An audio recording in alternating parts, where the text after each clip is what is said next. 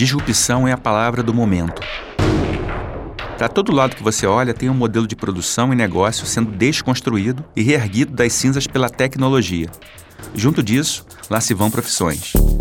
São muitas as previsões e suposições. Algumas chegam a dizer que 85% dos trabalhos que existirão em 2030 ainda nem sequer foram criados. Essa introdução foi para dizer que, sim, a gente sabe, todos ou quase todos os ofícios estão passando por um momento delicado. Mas tem duas áreas que estão sendo afetadas não apenas pelas novas tecnologias, mas também por um intrigante comportamento humano. Enquanto um robô explora Marte, enquanto produzimos automóveis autômatos, enquanto desenvolvemos técnicas avançadíssimas de edição genética, ainda tem gente que acredita que a Terra é plana, que o homem evoluiu do barro e não de um ancestral comum aos macacos, e que vacinas são um elaborado plano de dominação mundial arquitetado por uma raça alienígena de lagartos. No programa de hoje, a conversa é sobre as dificuldades de se fazer ciência e jornalismo em tempos de anti-intelectualismo e fake news. Com a gente, a jornalista Luciana Barreto, âncora do mais novo canal de notícias do país, o CNN Brasil, e Ricardo Galvão, físico e ex-diretor do INPE, exonerado pelo presidente Jair Bolsonaro. Eu sou Steven Gen e esse é o Trip Consciência, o lugar onde a ciência brasileira de ponta encontra a vida comum, de pessoas extraordinárias. Trip Consciência. Uma produção da Trip. Apoio Instituto Serrapilheira.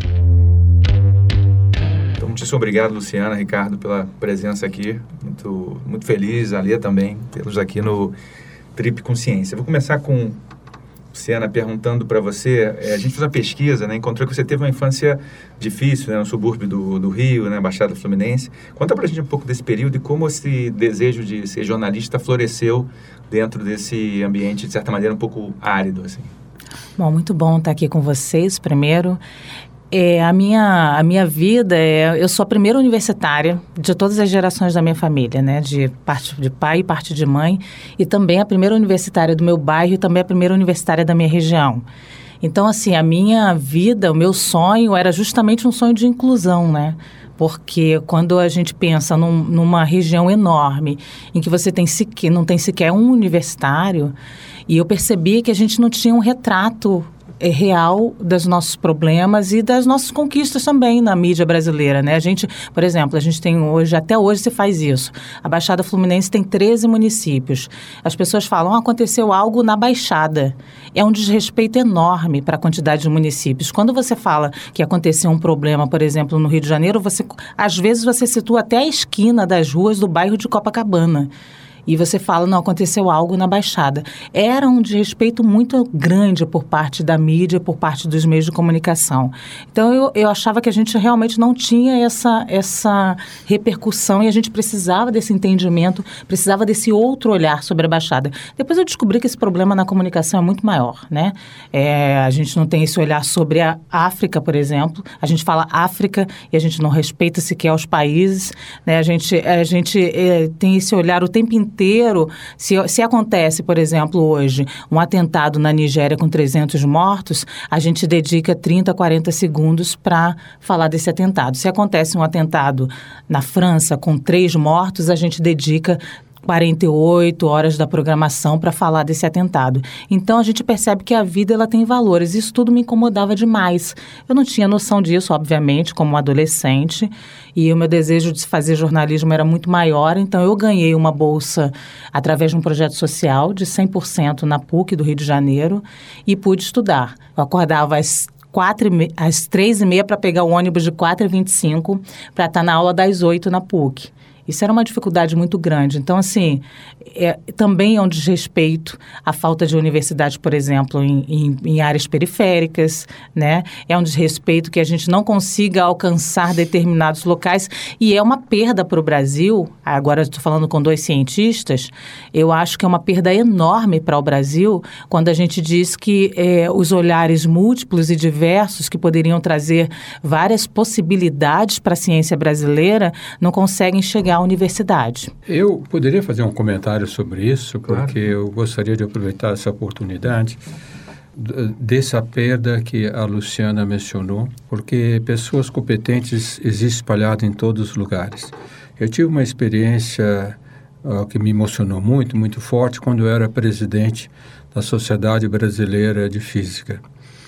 Uma professora da maior favela de São Paulo me telefonou se ela podia levar um aluno dela para, eh, para, para a USP, a sociedade fica na, na USP, que ele gostava muito de física e gostava de fazer perguntas de física e que ela não sabia responder porque ela era bióloga. Não sei se vocês têm noção que no Brasil tem uma deficiência de 70 mil professores de física.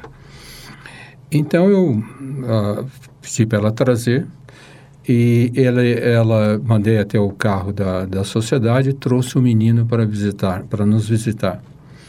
Um menino de uns 15 anos. Quando eu fui uh, vê-lo, uh, deu até dó. Muito magrinho, raquítico, mas com olho brilhante. E disse que se interessava por física.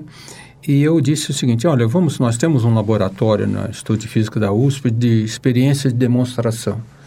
Eu falei, eu vou, vamos te levar, eu vou te levar lá para ver para o que nós fazemos, talvez te interesse. E no caminho, está, passamos ao lado de um auditório e estava tendo lá uma conferência uma, extremamente especializada, núcleo ativo de galáxias. Eu falei assim, você não quer entrar para ver como é que os, os cientistas uh, apresentam seus trabalhos. Ele entrou, a, a, a, conferência estava em inglês, naturalmente ele não entendeu. Ficamos alguns minutos, saímos. Ele me perguntou, professor, o que, que eles estavam uh, falando? Eu falei, ah, de núcleo ativo de galáxias. Ah, falou, eu já li muito sobre isso. Ele falou, eu sei que uh, no universo nós temos da ordem de 30% de matéria que nós não sabemos o que, que é, que é matéria escura, e quase, quase 70% de que nós que se chama de energia escura, o que nós vemos é muito pouco. Eu fiquei completamente assustado né, com a conversa do menino. Aí perguntei para a professora, nossa, ele ele vê muito a internet, ele aprende. Como falou assim, professor, ela falou, ele não tem acesso nenhum à internet. Embora na escola nós tenhamos computadores, os outros meninos não o deixam utilizar, fazem bullying. Porque, inclusive, agora uma outra professora pediu para que ele não faça perguntas em sala de aula, porque estava incomodando os outros. Então, esse menino, depois, eu uh, procurei ajudá-lo, até me emociono, mas uh, mandar livros para ele Passado um mês e meio, fui entrar em contato, infelizmente foi embora. O avô o expulsou de casa. Não chora não, Luciano, que eu fico emocionado. É porque eu fico muito emocionada com essas histórias, porque eu acho que o Brasil, hum.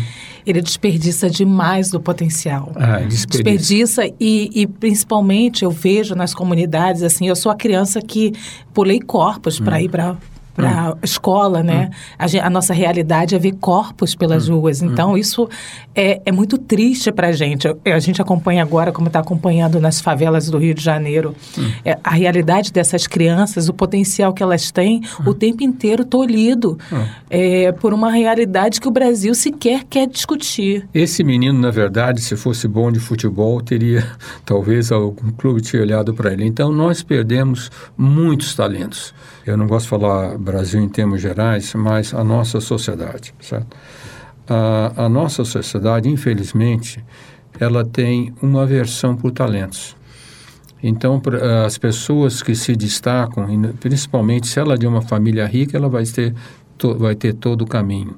Mas se ela está nas, nas comunidades mais pobres, essas pessoas que se destacam, elas não têm apoio, elas são rejeitadas, às vezes, dentro da própria sociedade. Infelizmente, isso acontece.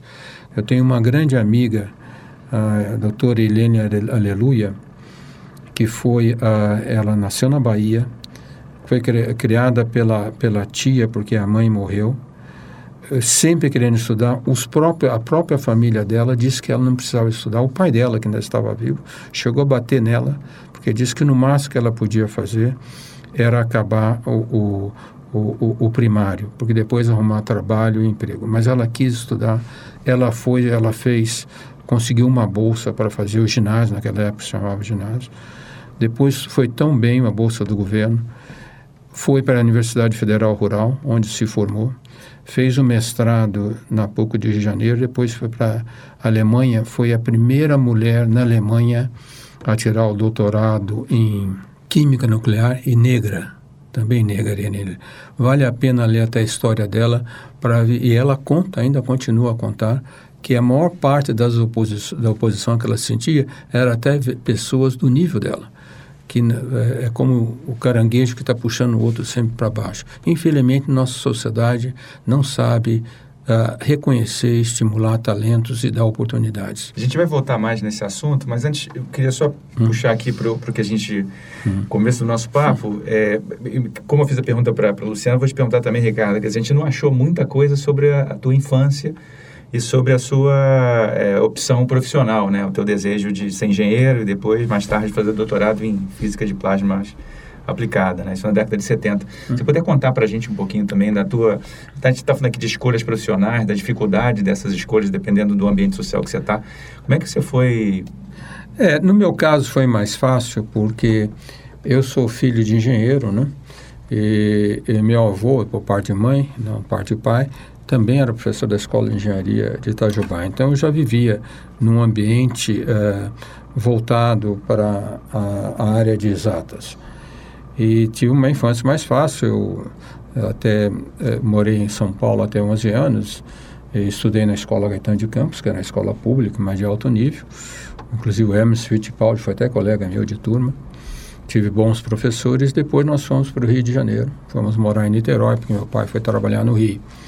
Então eu tive uma infância que já voltada à, à, área de exatas. Não sabia que eu eu já sabia depois, no, desculpe, no, no, científico, eu queria fazer física, mas naquela época a física não, praticamente não existia no Rio de Janeiro, era só no pouco do Rio de Janeiro que teria que ser paga.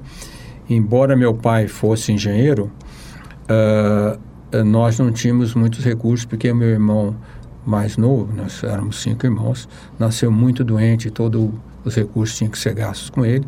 Então eu sabia que para fazer a universidade eu teria que trabalhar. E naquela época se fazia o vestibular no Rio, podia, dependendo da nota, podia entrar onde quisesse, né? Eu resolvi ficar na Fluminense, porque na Fluminense eu, eu uh, estudei engenharia e trabalhei durante tudo, fui professor de cursinhos, etc. Então eu já tinha essa noção e tive, e tive professores, um professor espetacular que era do INT, no Rio de Janeiro, Instituto Nacional de Tecnologia, mas dava aula na Fluminense. O professor Bernard Gross, que foi um, um alemão famoso que veio para o Brasil, e ele me ajudou muito a orientar a minha carreira. Né? Então, sob esse ponto de vista, eu consegui definir bem cedo o que eu queria fazer. Bom, a gente estava conversando antes de começar a gravar né, sobre qual era a proposta especificamente desse programa. Né? A gente está falando aqui de trabalho e resolveu chamar vocês porque tanto ciência quanto jornalismo, né, o fazia científico e o fazia jornalístico, estão passando por um momento delicado, né? não só no, no, no Brasil, mas em todo mundo. Até o Ale estava comentando agora que teve uma, um, um editorial no New York Times recente né, sobre essa questão. Mas é, antes da gente continuar nessa, nessa onda de, de falar sobre é, trabalho, né, acho que a gente já começou, inclusive, a conversar sobre a questão do racismo, né, então vou voltar um pouquinho para a Luciana nessa questão. Né? Você tem um histórico de militância muito bacana, né? a gente eu dizer que, que, na verdade, você começou a entender um pouco dessa, dessa, dessa tua história, desse teu histórico de militância com a, aquela tua resistência em, em ir para frente das câmeras, né? Você pode contar um pouquinho de como esse processo aconteceu contigo? Bom, eu, eu disse aqui que eu sonhava em ser jornalista, né? E sonhava para, já expliquei um pouquinho de, da, da, necessidade de, das visões periféricas. Mas eu sonhava em trabalhar no antigo Jornal do Brasil. E aí, quando eu entrei na faculdade em 1997, o Jornal do Brasil é, faliu. E eu fiquei super frustrada porque eu queria mesmo fazer impresso. Então, o tempo inteiro. Só que a minha necessidade é, financeira de pagar passagem, eu fui, ia para a faculdade inicialmente, meu pai é um motorista de ônibus, então, inicialmente, eu ia para a faculdade pedindo carona para os amigos dele.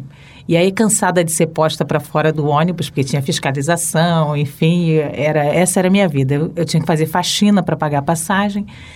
E aí era muito duro, tinha dia que eu tinha que escolher qual o dia que eu ia da semana, porque eu não tinha dinheiro para pagar passagem todos os dias.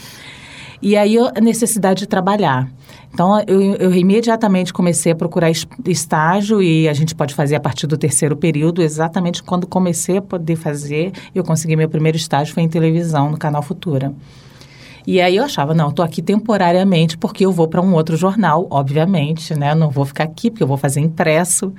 Só que eu fui fazendo a carreira em televisão sem perceber que eu estava fazendo televisão, né? Então, uhum. quando eu já estava no meu terceiro estágio, acho que era o GNT, o canal GNT da Globosat, e aí eu ia para a rua, eu já fazia a matéria toda, já escrevia a matéria, eu só não aparecia na frente das câmeras.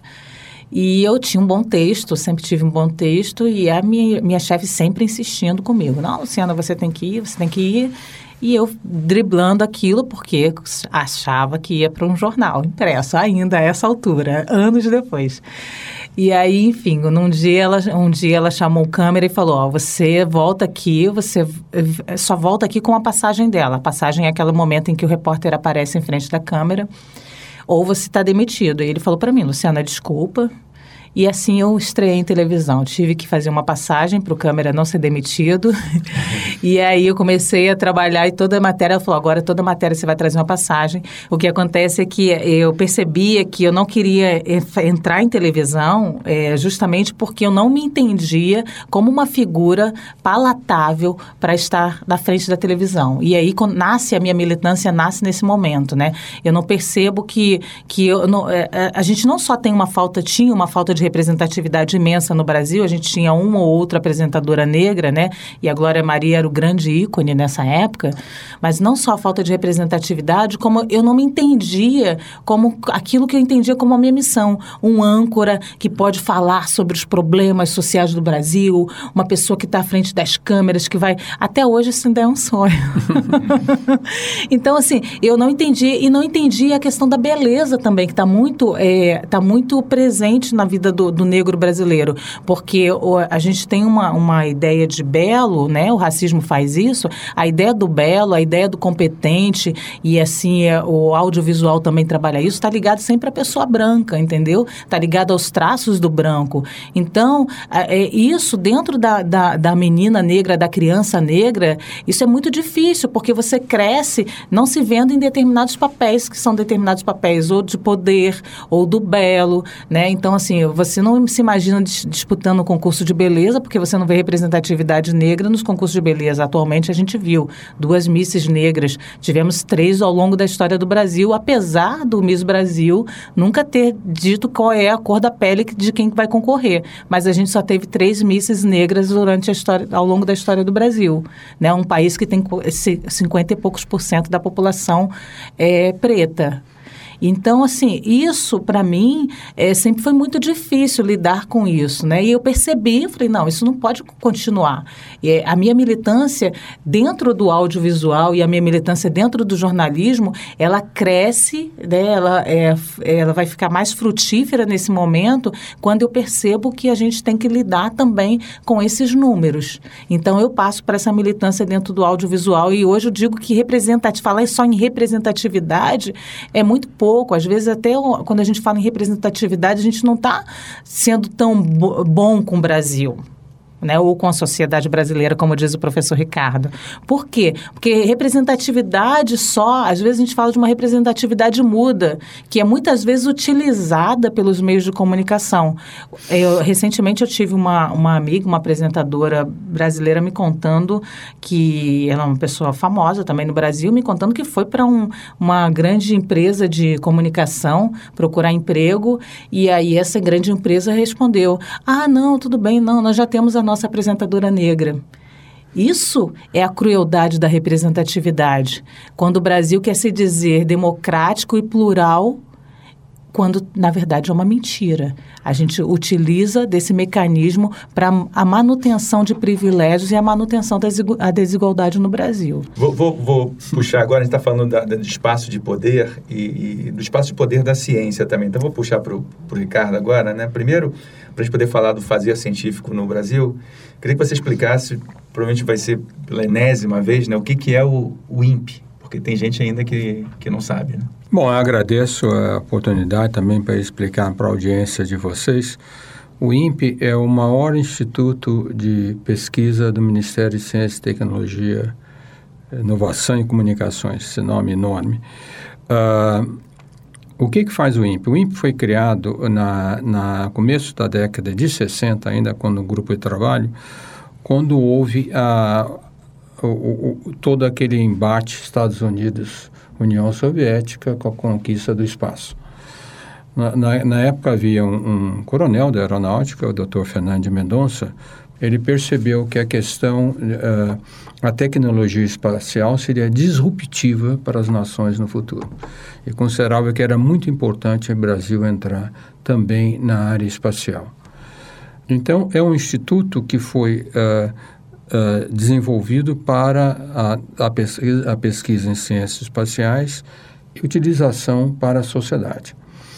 Então, por exemplo, dá um, todo, todo mundo conhece quando fala quando se fala em previsão do tempo, etc., todo o serviço de previsão do tempo, não só que, é, que nós usamos como cidadão, mas que vai para a Agência Nacional de Águas, Marinha do Brasil uh, e também todo o tráfego aéreo, tudo isso é feito pelo INPE.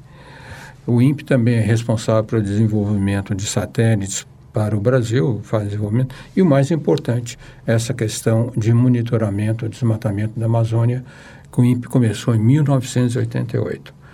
Então, é, é um instituto com um prestígio internacional enorme.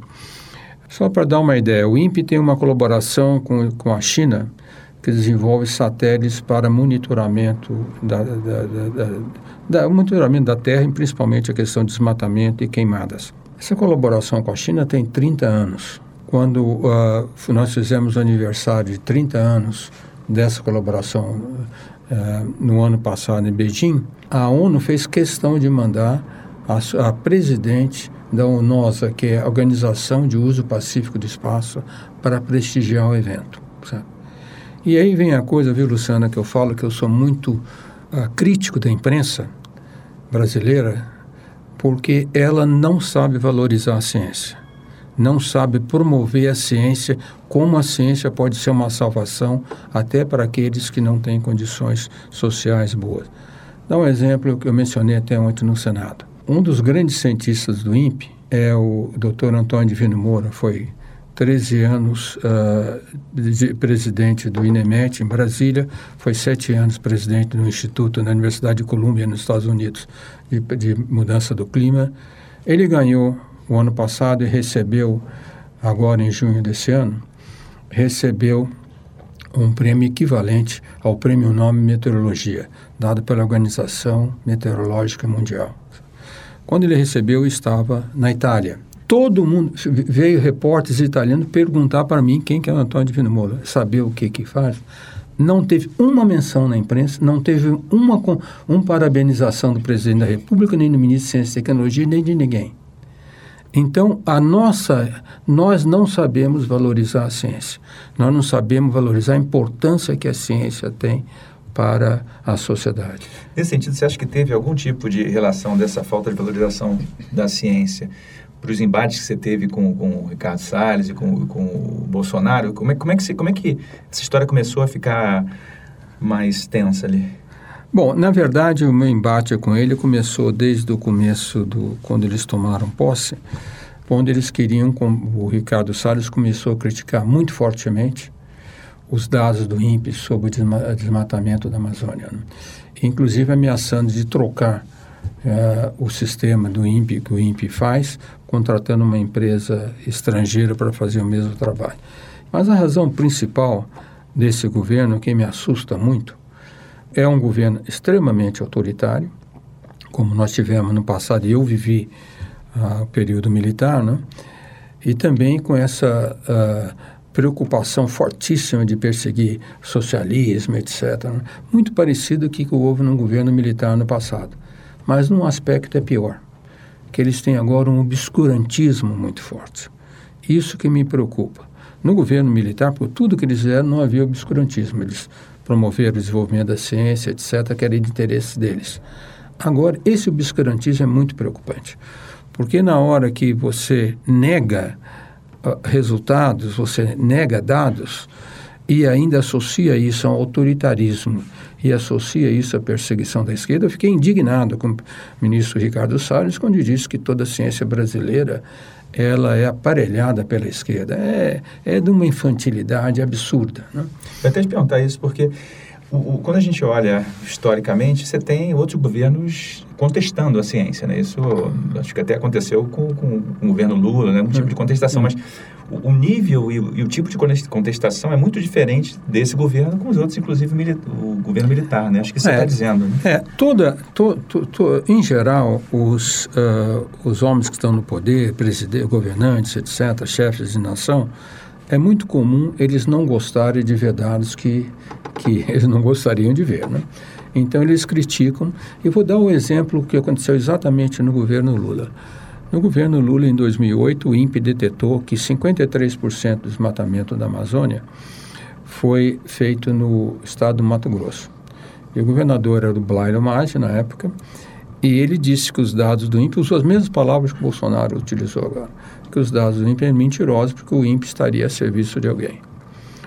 O próprio presidente Lula também disse que os dados do INPE eram questionáveis, era um alarde na época. Só que nós tínhamos uma incrível de uma mulher como ministra de, do Meio Ambiente, Marina Silva. O que, que fez a Marina? Ela pegou e organizou uma reunião em Brasília com o presidente Lula, com o, com o diretor do INPE, com o governador Belário Maggi e outros especialistas. E ela foi uma reunião muito difícil, umas três horas de discussão. E aí, no final, até o presidente Lula também, às vezes, uh, atendia um pouco contra o INPE, mas no final ele ouviu a Marina Silva. A Marina Silva falou: olha, isso é muito simples. O INPE está dizendo que tem desmatamento em certas áreas do Mato Grosso. O governador disse que não, façamos um sobrevoo sobre lá. Fizeram o sobrevoo, resolveram o problema, viram que estava tudo uh, uh, correto que o INPE fazia. Aliás, esse mesmo desafio eu fiz ao presidente Bolsonaro dessa vez. Ele não quis seguir. Né? Então, é, contestação sempre há. Se nós temos, claro, no, nos Estados Unidos, meus colegas. Uh, também reclamando. Eu me doutorei no MIT recebi uma carta do presidente do MIT, mandou para todos os alumni do MIT, que o, o, que os chineses estão sofrendo agora no de pós-graduação nos Estados Unidos. Uhum. E, aliás, até vou mencionar, viu, Luciano, essa questão de, uh, da mulher, na, agora eu vou falar sobre a questão da ciência. A mulher e a negra existe fortemente em outros países também, infelizmente, na ciência. É, o problema do racismo, onde a gente tem sociedades, o preconceito na ciência, é o preconceito da sociedade, e onde tem o racismo, onde a gente tem é, sociedades múltiplas e plurais, a gente vai ter esse tipo de grupo tentando manter privilégio. Agora, não é um problema quando a gente fala, por exemplo, com sociedades africanas. Então, é, é. é toda vez que a gente fala com um africano, chega ao Brasil e fala, eu conheci o racismo aqui no Brasil. É verdade. Porque eles vivem numa uma realidade que o brasileiro, o afrodescendente, desconhece, hum. que é uma realidade de viver, tentar viver num, num, sistema, tentar não, vivem num sistema mais igualitário, porque são todos Inclusive, com a um... mesma etnia. Falando em, em, em problema, eu queria puxar agora uma questão que tentar tirar algo positivo da tua saída do INPE, né, que foi a resposta ou a reação da Academia Brasileira de Ciências, né, da comunidade científica, te apoiando, né, assim como a, a, a população. Mas, você acha que esse. Como é que você está vendo a, a, comunidade científica, se ela está organizada e está coesa o suficiente para lidar com essas ameaças de anti-intelectualismo, né, de obscurantismo que a gente está vivendo atualmente no Brasil? Você acha que tem uma, uma, uma coesão, algum tipo de, de, estratégia que a gente deveria seguir? Olha, a estratégia, não, eu não sei se há uma estratégia bem estabelecida, né? Há sim o, o, a reação da comunidade científica brasileira e internacional né? sim, sim. Foi, foi enorme né? e isso trouxe e deu um, um, foco ao INPE enorme né? não sei se o governo vai ser tão sensível a isso porque o obscurantismo no governo é tremendo né? É, eu fiquei é, muito indignado quando o presidente Bolsonaro foi a Washington eu estava na comitiva do do ministro uh, Marcos Pontes e ao ver esse senhor Olavo de Carvalho ao, ao, lado do ao lado do presidente numa recepção, né? Me falando, sendo homenageado, etc. Isso é terrível. Agora, eu acredito que a comunidade científica brasileira, durante algum tempo, ela ficou meio cega a essa situação. não percebeu, porque nós agora nós temos com relação ao passado, Steven, uma mudança muito grande que é a mídia social, estava falando para ela. Porque a mídia social, ela permite permite que se coloquem colocações uh, contrárias à ciência e não tem o espaço para contra-atacar fazer o contraponto da maneira que a ciência faz. Quer dizer, a opinião e o dado é, científico é, têm o mesmo é, Tem o mesmo valor e não, não se consegue chegar na profundidade daquilo. Eu vou dar um exemplo muito, muito claro. Eu não conhecia esse senhor Olavo de Carvalho, mas eu era presidente da Sociedade Brasileira de Física e geralmente estudantes mandam perguntas sobre ciência e o que faz toda a sociedade, faz as outras também, mandam para algum especialista para responder. E aí me mandaram uma pergunta se a Sociedade Brasileira de Física estava de acordo com, disse o professor Olavo de Carvalho, que Einstein estava errado. Então ele me deu um, um, um, um no YouTube onde veio, eu fui ver, aí realmente eu me preocupei. Porque a primeira coisa que nós temos que estar consciente, nós cientistas talvez não estamos conscientes, que essas pessoas sabem convencer. Esse senhor fala muito bem, uhum. muito bem. Então, se a, quem ouve não tiver um preparo, ele pode ser facilmente enganado. E depois ele, a maneira que ele contestou o AIS completamente errado, usou, ele usa os dados ah, de experiências citando erradamente, né? E aí esse rapaz depois falou, como que reagir? Eu falei, olha, a primeira coisa que você tem que fazer como cientista trabalhando na ciência não, de, não responder da forma que se responde na, nas redes sociais, da forma supérflua. Ou você responde colocando as coisas corretamente, ou não, ou, ou não responde. Então, eu dei um exemplo a ele. Pergunta, eh, responde, manda uma mensagem para o seu Olavo de Carvalho se ele usa GPS. Certo? Se ele usar GPS, ele saber que se não incluir nos, na, no, no sinal do GPS correções relativísticas da teoria da relatividade de Einstein, o erro por dia na posição vai ser quase 10 quilômetros. Então, essas coisas não são transmitidas. É, isso nós erramos na, na, na, sociedade. Nós temos que ter exemplos coisas como essa que a população possa entender rapidamente a relevância. Né? Eu espero que nós consigamos lutar e mudar. E minha esperança, estava dizendo para a Luciana no caminho, é que esse governo não é um governo muito homogêneo tem pessoas nesse governo muito bem formadas, que também estão incomodadas com essa maneira de atuar do presidente da República. Eu espero que eles consigam colocar alguma pressão interna para que isso se altere. Eu queria só fazer uma pergunta, professor, em relação a essa o senhor já por duas vezes falou da mídia, desse incômodo da mídia com a, com a academia, né? Então, professor Ricardo Galvão, o senhor não acha que existe uma, uma dificuldade de diálogo mesmo da, da área acadêmica, e Stevens também pode falar isso, de transmissão? Muitas vezes a academia se fechou no mundo dela, porque às vezes, muitas vezes a gente tenta alcançar esse mundo, eu agora também saí de um mestrado e percebo como são mundos muito diferentes, e aliás, até existe uma, na academia uma vaidade muito grande, às vezes, né? E, e, e isso não, não dialoga com a sociedade. Eu acho que a mídia é um caminho de diálogo diálogo? É, a gente, como melhorar esse diálogo? É, essa é uma pergunta importante, Luciana, que tem todo mundo. Sabe? Eu era da Conselho Superior da, da Sociedade Europeia de Física, tem uma preocupação sempre grande com relação a isso. Né? Mas te dá um exemplo, certo? Bem simples. Nenhum desses órgãos importantes, o Globo, etc., tem um editor científico. Nenhum deles tem. E todos eles fazem erros crassos.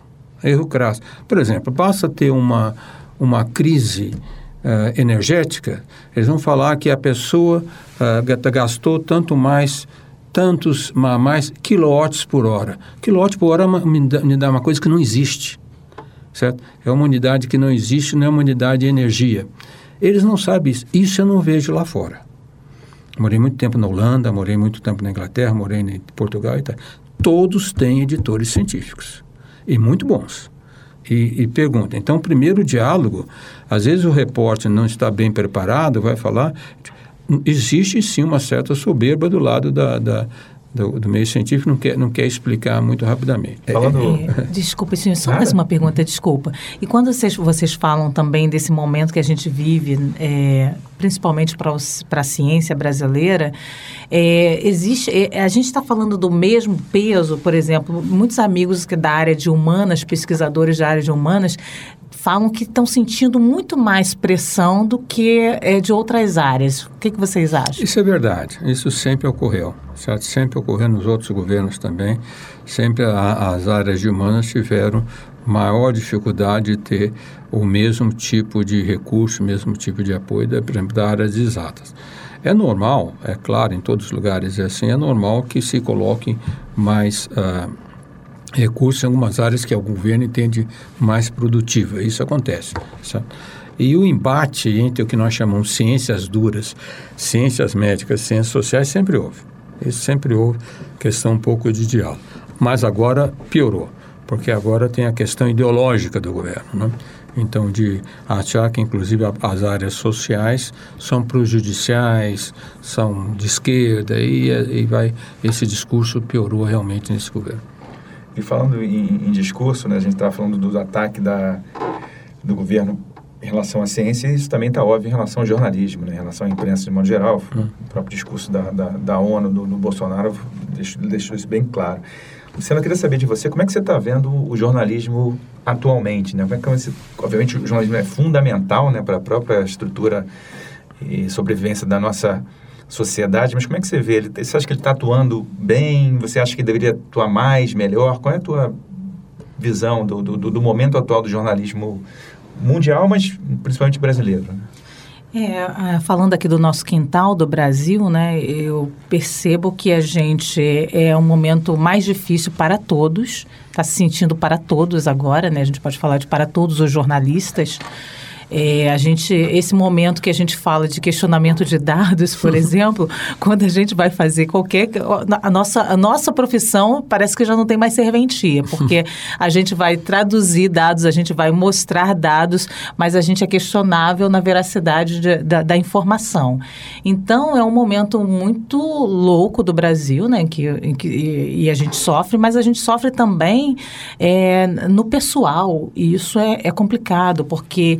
É, quando, quando você, por exemplo, faz uma matéria, eu, eu, eu sofro isso na questão racial, por exemplo. É, eu faço uma matéria, muitas matérias, e tenho alguns prêmios pela, pela questão racial, e tenho lá nas minhas reportagens suástica, por exemplo, no YouTube.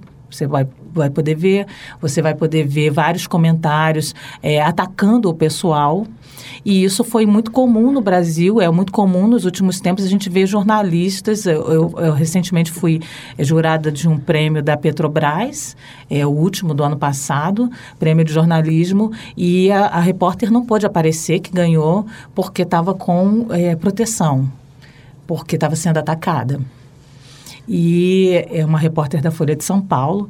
E aí eu fiquei muito assustada, porque outros jornalistas que subiram ao palco relataram a mesma situação. Uma situação de pressão, de pressão dentro do próprio veículo, porque é, faz reportagens que sofrem ataque, então elas sofrem pressão da sociedade, muitas vezes para esses jornalistas serem demitidos.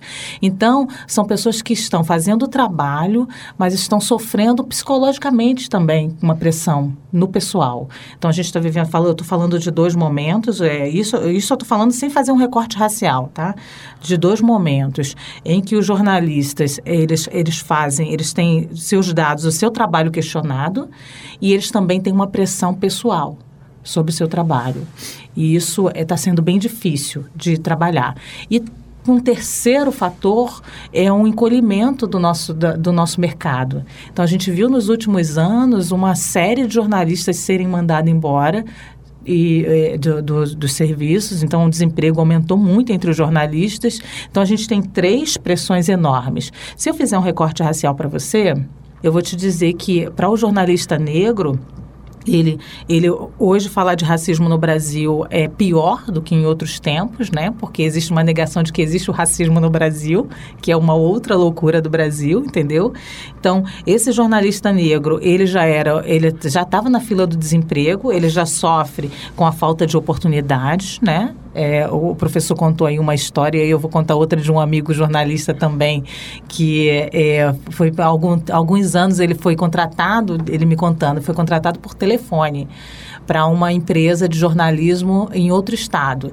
E aí ele disse que tudo certo, foi lá e se apresentou como repórter, um repórter negro. E aí ele disse que sentou assim na sala de espera e, e o, e o, o chefe olhava para ele no telefone, olhava, passava e olhava, passava e olhava, e ele sentado. Quando desligou o telefone, fala, o que, que você quer? Aí ele, não, eu sou o fulano, você me contratou. Ele, Porra, tu é preto, cara. Caramba, eu não sabia, ninguém me falou que tu era preto. E agora, o que, que eu vou fazer? Então, essa é a situação do Brasil, né? É uma situação que não respeita o profissional. Então, quando eu faço um recorte racial, eu falo que esse jornalista negro, ele está sofrendo é, esses três fatores que eu falei com você, né? Do desemprego, né? Da, da, da questão do, do, questionamento do seu próprio trabalho, é, da pressão pessoal, e ele está sofrendo um, corte, um quarto recorte, que é essa questão do, do racismo. As redações brasileiras ainda são redações absolutamente brancas. Isso que eu te perguntar, quer dizer, não tem diversidade na redação, não tem ninguém tomando decisão que tenha é, que, que, seja mais representativo da sociedade brasileira. Né? Não, a, a, redação brasileira, as redações brasileiras são redações brancas. Elas nós conseguimos uma certa diversidade na questão de gênero. Então nós temos mulheres. Se você, você olhar a televisão hoje, você vê muitas mulheres aí, já no vídeo mas os espaços de poder, de chefia, ainda estão nas mãos dos homens né? Eles decidem, eles contratam e é, recentemente eu tive nos Estados Unidos também fazendo uma pesquisa e uma pesquisadora de diversidade explicava lá muito tecnicamente quanto o, as empresas, ela fala de empresas, perdem economicamente em relação à falta de diversidade. E ela prova isso, né? Perdem economicamente. E ela diz que se não houver um fator que, que incentive a diversidade, não, a gente não vai conseguir. Por que ela diz isso? Porque o contratante, ela diz que se trata de uma questão de afeto. Você, como contratante, né, você é um, uma, um homem branco, você se acha competente. Ela falou, isso é um dispositivo psicológico. Você acha que você é competente, você acha que você faz um bom trabalho. No teu dispositivo psicológico, quando você for contratar alguém, você vai contratar um semelhante a você. Se não houver nada, nenhum fator externo que te diga a necessidade de contratar alguém diferente de você, você não vai contratar. Então as redações elas são, elas têm a mesma aparência, são pessoas brancas com a mesma realidade. Elas vão continuar falando aconteceu um problema da Baixada Fluminense. Elas não vão se importar em qual lugar da Baixada Fluminense, entendeu? Esses dias eu é, agora essa semana eu estava assistindo é, o Sebastião Salgado dando uma entrevista numa emissora de televisão e falando sobre um projeto que, que é lindo, que é um corredor de, de que protege é, um corredor de árvores, de reflorestamento. E a repórter falava, não, mas como a gente nunca soube disso? Aí ele falou assim, ah, provavelmente porque isso aconteceu no norte da África. então é isso, entendeu? Você, o olhar que você tem sobre, sobre a, a notícia é um olhar muito único, único de uma única experiência, eu digo, de um único grupo de um único grupo que tem a mesma forma de ver o mundo.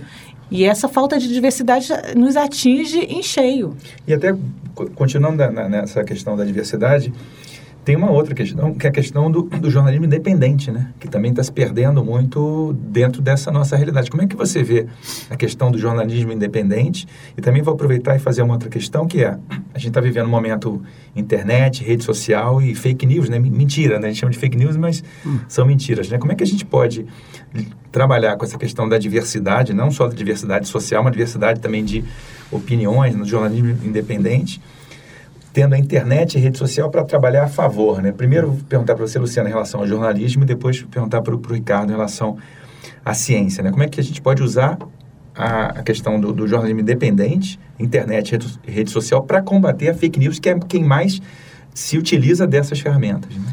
Olha, Stevens, é, eu vejo algo positivo para a questão étnico-racial e jornalismo em relação as, a, a, esse novo, a esse novo cenário né, que envolve redes sociais, porque a gente conseguiu é, ter é, um pouquinho mais de representatividade de voz depois que a gente tem esse momento de redes sociais e de blogs e de youtubers, porque a gente consegue combater algo que antes era impossível. Então, uhum. hoje, se acontece uma atrocidade numa, numa favela do Rio de Janeiro, em tempo real você consegue ver um ativista transmitindo. Essa semana eu vi um ativista vindo da, do aeroporto, ele transmitiu em tempo real a polícia fazendo abordagem a ele. Isso significa para ele sobrevivência. Ele podia, poderia ter sido assassinado e ele não foi porque estava ao vivo. É, ele poderia ter morrido, como, como é comum nas favelas do Rio de Janeiro. Então, hoje a gente tem uma, uma talvez uma centena de, de, de denúncias de youtubers, por exemplo, no Rio de Janeiro, de ativistas que têm seus próprios meios de comunicação, canais de comunicação, que são acessados e que muitas vezes estão pautando a grande mídia. Legal. E, Ricardo, quer dizer, no, no, no caso da, da ciência, a gente tem essas fake news que são algumas bizarras, como a gente estava conversando a questão do, do dos terraplanistas, mas tem outras muito perigosas, né? A questão do movimento anti-vacina, que é algo que pode colocar em risco a própria sociedade em, em vários aspectos, e os, os, negacionistas do desmatamento da, da Amazônia, né? Então, é, primeira pergunta foi a mesma que eu fiz para a Luciana, né, em relação a, a, como você vê, como a gente pode tentar combater essa enxurrada né, de, de, de fake news. E, e, uma, e uma pergunta mais específica é, de fato, como que a gente está e quanto que a gente está desmatando da, da floresta, né, em relação ao que está sendo falado, né? É, são duas questões muito importantes. Aliás, o que a Luciana falou sobre a, as mídias até me fez dar alguma coisa de positivo com, com as redes sociais, Luciana. Ah, quando nós olhamos o aspecto da ciência, que eu tenho falado sempre com meus alunos, é aquilo que eu mencionei antes. Ao responder qualquer coisa, qualquer crítica que você queira responder ter efeito positivo, não seja superficial. Certo? Se for superficial, responder do mesmo jeito, passar para outro, né? Uh, aí você está trabalhando contra a ciência. Se não for possível para ti fazer um pouco mais profundo, colocar alguma coisa, é melhor talvez não fazê-lo. Então, por exemplo, minha esposa, ela usa, gosta de ver uh, WhatsApp, YouTube e tudo isso. O número de coisas absolutamente erradas que tem é impressionante. É impressionante. Ela me traz e fala, isso é verdade, isso aconteceu. E, e de, às vezes é terrível, você não pode dizer sim, não, tem que analisar. Tem que gastar um certo tempo para analisar. Não pode dizer sim, não imediatamente. Não. Então, isso é muito perigoso. Uh, eu, inclusive, quando era diretor do CBPF no, no Rio de Janeiro, uh, quando apareceu o Twitter, no começo eu não deixei o CBPF trabalhar no Twitter. De jeito nenhum não deixei. Porque as primeiras iniciativas que tiveram colocaram coisas erradas do ponto de vista científico, o imediatismo de fazer. Né? Agora o pessoal já, já coloca, então, por exemplo, na, na Sociedade Brasileira de Física, quando nós começamos a usar o YouTube, nós pegamos nós pegamos e tive que colocar dois colegas especialistas a responder. Porque aí você está falando da ciência. Você não pode colocar alguma coisa errada. Aliás, quem falou isso outro dia muito bem foi o, o Karnal na, na Leandro Carnal na, na TV Cultura. Ele falou que mesmo as perguntas na área dele de história, na, na, na, na, mídia social, ele tem uma dificuldade enorme de responder a coisa correta, enorme. Porque ele responde de um jeito e a pessoa, não, fulano de tal falou isso e pronto, isso é levado no mesmo nível. Né? E nós da área científica sabemos que não é assim. Né? Dentro, dessa questão de, de, de, o que é dito, o que é não dito, uma pergunta que eu queria te fazer também, em relação a. Isso chegou a comentar em algumas outras entrevistas, sobre o percentual de floresta que, se for é, destruído, de fato, você não tem mais o, o caminho de volta. Né? É, é, essa é a segunda pergunta, é, mas eu vou pegar um pedacinho da segunda que fizeste. Né? O que acontece? A Amazônia, nós, a Amazônia, quando o Brasil foi descoberto, nós tínhamos da ordem de 4 milhões de quilômetros quadrados de área desmatada. Uh, de lá até agora, nós desmatamos no Brasil quase 20%. O problema não é o quanto desmatamos, é o problema é a taxa. De 1988 até agora, já desmatamos 11%. Então, então veja, em 30 anos, desmatamos 11%. Existem esse, esses estudos feitos principalmente pelo, também pelo professor Carlos Nobre, Lovelace dos Estados Unidos e outros, que mostram que se a Amazônia toda, não só a brasileira, a Amazônia toda, tiver um desmatamento que chega da ordem de 25% a 40%, o número depende um pouco do modelo, a tendência a se tornar uma savana vai ser irreversível. Uhum. Isso vai ser uma perda enorme para o país, enorme para o país.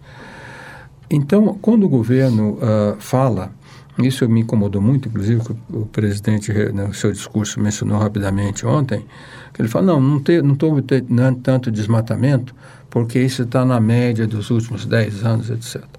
Só que o compromisso do Estado brasileiro, não do governo brasileiro, é reduzir o desmatamento da média de 2000, de 1995, de 1996 2006 por 80%. Isso significa que nós teríamos que desmatar em 2020 no máximo 4 mil quilômetros quadrados. Nós, esse, o ano passado, desmatamos 7.500 e esse ano vamos chegar a 10 mil.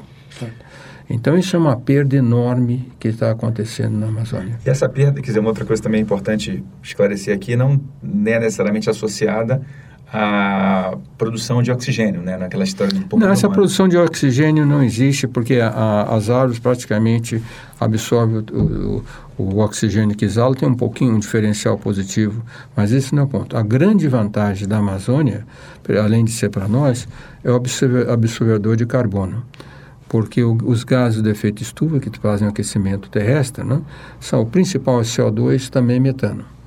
Mas o principal é CO2 e a, as florestas tropicais são um grande absorvedor de carbono. Então, diminui a quantidade de carbono na atmosfera. Esse é o meio mais eficaz de diminuir carbono na atmosfera. Então, é, do ponto de vista global, é isso daí. O outro é a biodiversidade, o regime de chuva, né?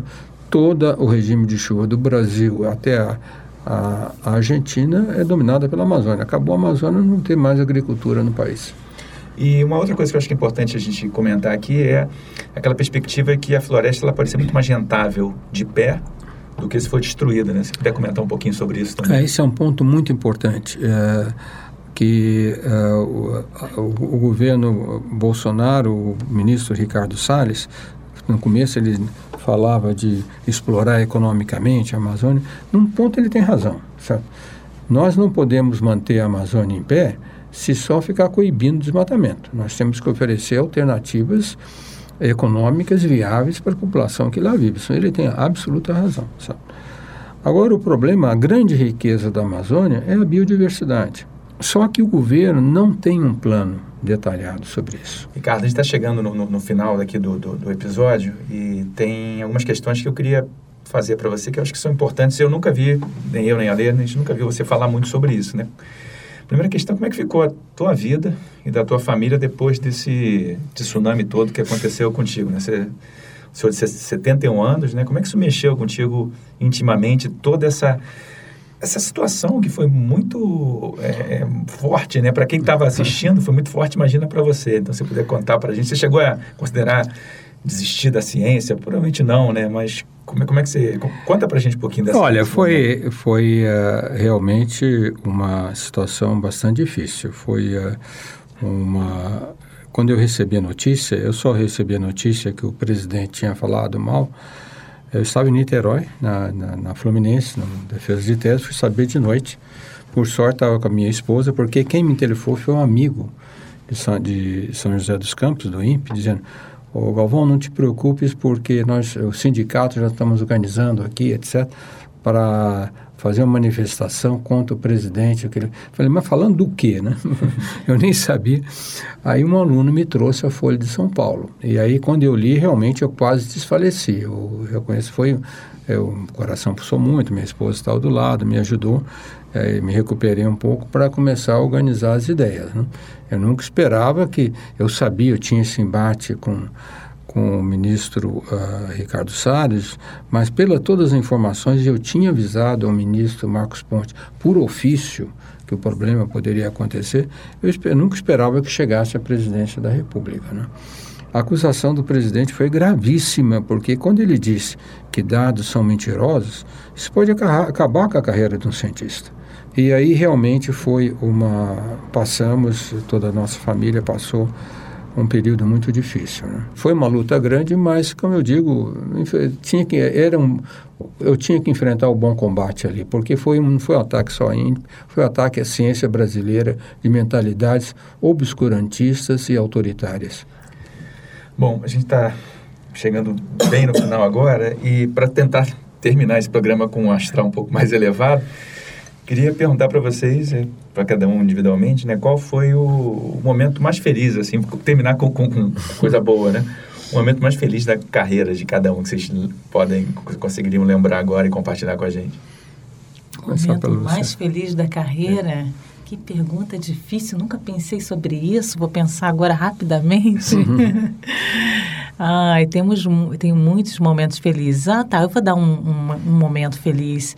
Eu pude, é, através da TV Brasil, é, por uma coincidência, não foi um planejamento da TV, apesar de eu pedir muito, eu pude ancorar o jornal é, da casa, do meio das ruas em Brasília é, do meio da primeira marcha das mulheres negras contra o genocídio, extermínio e por bem viver. Foi um momento muito especial porque marcou na minha carreira é, o que, aquilo que eu sonhava lá na adolescência, né? É, eu sonhava em fazer um jornalismo e que, que desse projeção, todo mundo tem voz, mas que oferecesse o um microfone para pessoas que não tinham essa projeção. E aquilo ali para mim foi muito simbólico, porque é, foi uma marcha que foi a única emissora que cobriu, a única emissora do Brasil.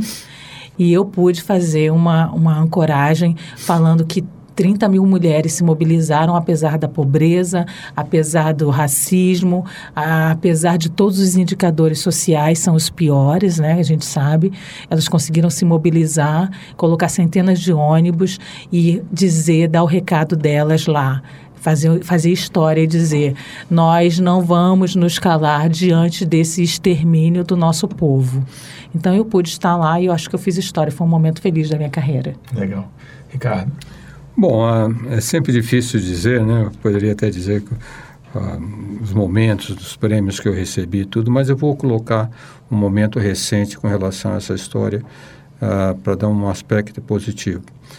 Quando eu saí da, do debate com o ministro Ricardo Salles na Globo, eu, eu saí realmente muito triste e angustiado, porque eu via, eu escuto, escuto de um ministro de Ciência e Tecnologia, de, de Meio Ambiente, desculpe, falando mal da ciência, falando mal da comunidade científica, atacando muito a ciência, e angustiado por saber que isso permeia um círculo próximo do governo. Né? Então, na semana seguinte, eu devo dizer, foi no sábado, ah, o evento foi no sábado, foi gravado no, na sexta, ah, até do domingo, não passei bem, segunda estava chateado. Mas aí comecei a receber mensagens que me deixaram muito feliz.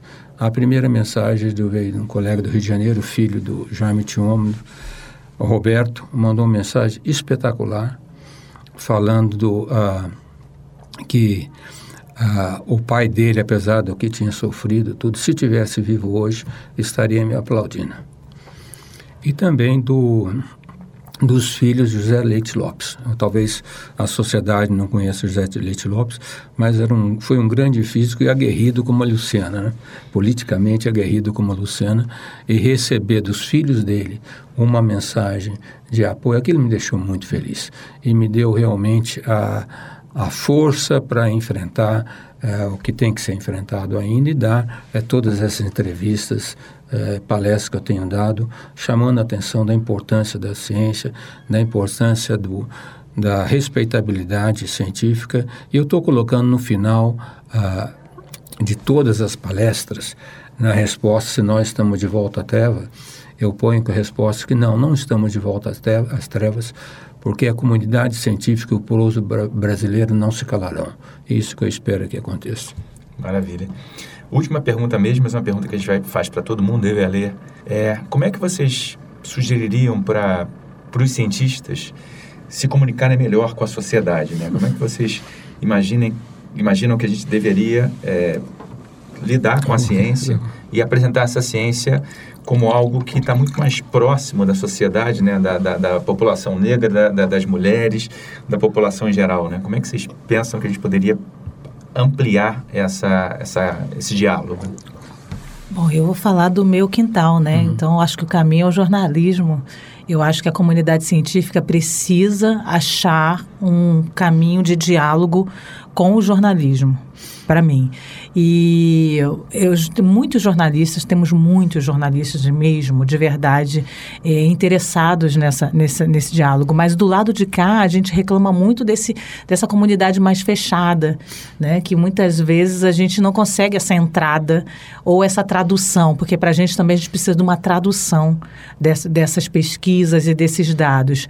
Então, eu acho que todo cientista deveria ter fontes, quer dizer, deveria ser fonte né, de alguns jornalistas e procurar esse diálogo. E eu já estou me colocando aqui à disposição, estou sempre tentando, né, agora no meu novo dela. canal, no meu novo canal, mas a gente sempre tentar algo para a gente e, e, e traduzir a importância disso, porque o que a gente não consegue é a tradução. Olha, isso aqui que eu estou falando para você é muito importante do ponto de vista da sociedade brasileira por isso, isso e isso. Então, é, todo cientista deveria ser fonte de um ou outro ou, ou alguns canais, pelo menos que são que, que encontram respeitados, são respeitáveis e não só de revistas científicas, que esse daí é o que vocês estão focando muito, revista científica, mas a gente precisa dessa tradução dentro da sociedade. Bom, uh, do ponto de vista da comunidade científica, sabe bem, a uh, primeira coisa, os cientistas, viu, Luciana, eles também têm uma vida muito difícil. Estão o tempo todo lutando com seus laboratórios, falta de recursos, uh, recursos para os seus orientandos. E nem todos têm facilidade de falar de uma forma aberta. Né? Agora, toda instituição científica deveria ter um, um canal aberto eh, de diálogo para uh, publicar suas coisas e ter contato com a imprensa. Né? Então aí, é, eu acho que está vendo que nós temos que fazer é aquela pessoa que quer namorar o outro fala, olha, eu não consigo te chegar perto de ti porque ele está dentro de um vidro, certo? Aí ele não vê que ele também está dentro do vidro, né? Então talvez os dois tenham que quebrar o vidro, né? Precisamos namorar, né, professor? Precisamos namorar. Luciana Barreto, Ricardo Galvão, muitíssimo obrigado em meu nome. O Ale Potashev, da Trip com Ciência. Foi um prazer tê-los aqui. Eu acho que foi um papo riquíssimo vamos à luta. E tem uma frase que eu gosto de dizer que é sejamos otimistas, deixemos o pessimismo para dias melhores, né? Correto. Isso, exato. Muito bom. Foi uma honra. É, foi uma honra. Obrigado. Trip. Consciência. Uma produção da Trip. Apoio Instituto Serrapilheira.